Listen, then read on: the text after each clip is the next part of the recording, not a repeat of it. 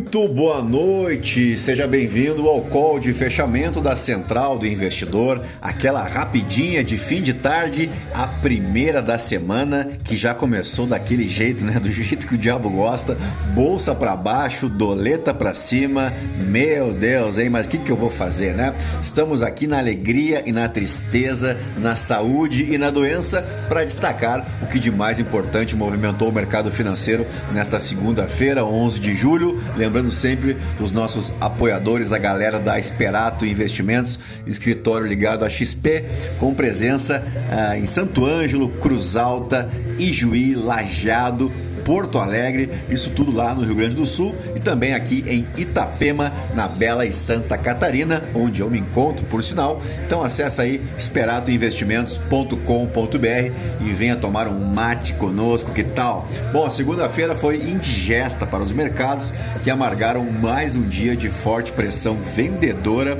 antecipando uma inflação nada animadora para os americanos e para nós outros também, né? As vésperas aí de uma temporada de balanços corporativos após alguns trilhões de dólares a menos em valor de mercado. Destacamos isso no Morning Call de hoje, em um movimento que trouxe o S&P 500 para o seu pior semestre, o pior primeiro semestre em 50 anos. Lá fora o dia foi de quedas expressivas para as mega caps como a Tesla e a Apple, enquanto as ações do Twitter derretiam após a negativa do seu Elon Musk que desistiu do acordo de 44 bilhões de dólares para comprar a empresa e no que deve se desenrolar agora em uma extensa batalha jurídica. Além disso, as ações aparentemente estão sendo negociadas em níveis de avaliação que são vistos como altas né, e não baixas.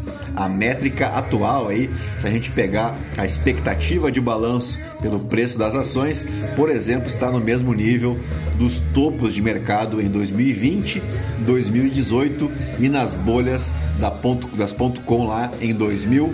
Eu publiquei, recém publiquei esse gráfico eu tirei da Bloomberg lá no nosso canal da Central do Investidor no Telegram e tu já sabe o que isso quer dizer, né? absolutamente nada, mas é uma curiosidade estatística, tá bom? Assim, a pergunta que surge é se as atuais cotações já contemplam a hipótese de uma temporada de lucros aquém das estimativas ou se ainda existe espaço para novas correções. Façam suas apostas e os seus redzinhos aí, porque canja de galinha e cautela nunca fizeram mal a ninguém.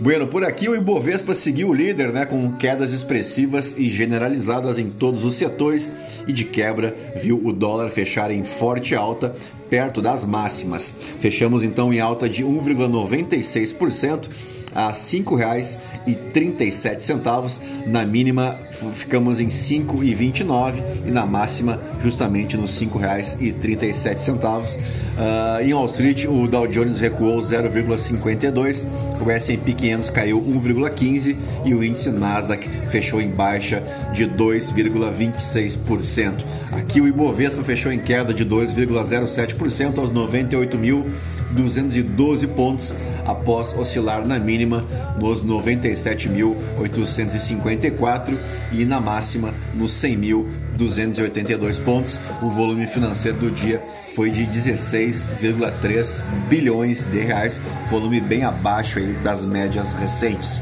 E assim encerramos o nosso call de fechamento desta segunda-feira, agradecendo a tua paciência, a tua audiência e a força que vocês deram aí só hoje. Tivemos mais cinco avaliações aqui no Spotify. Agradeço demais.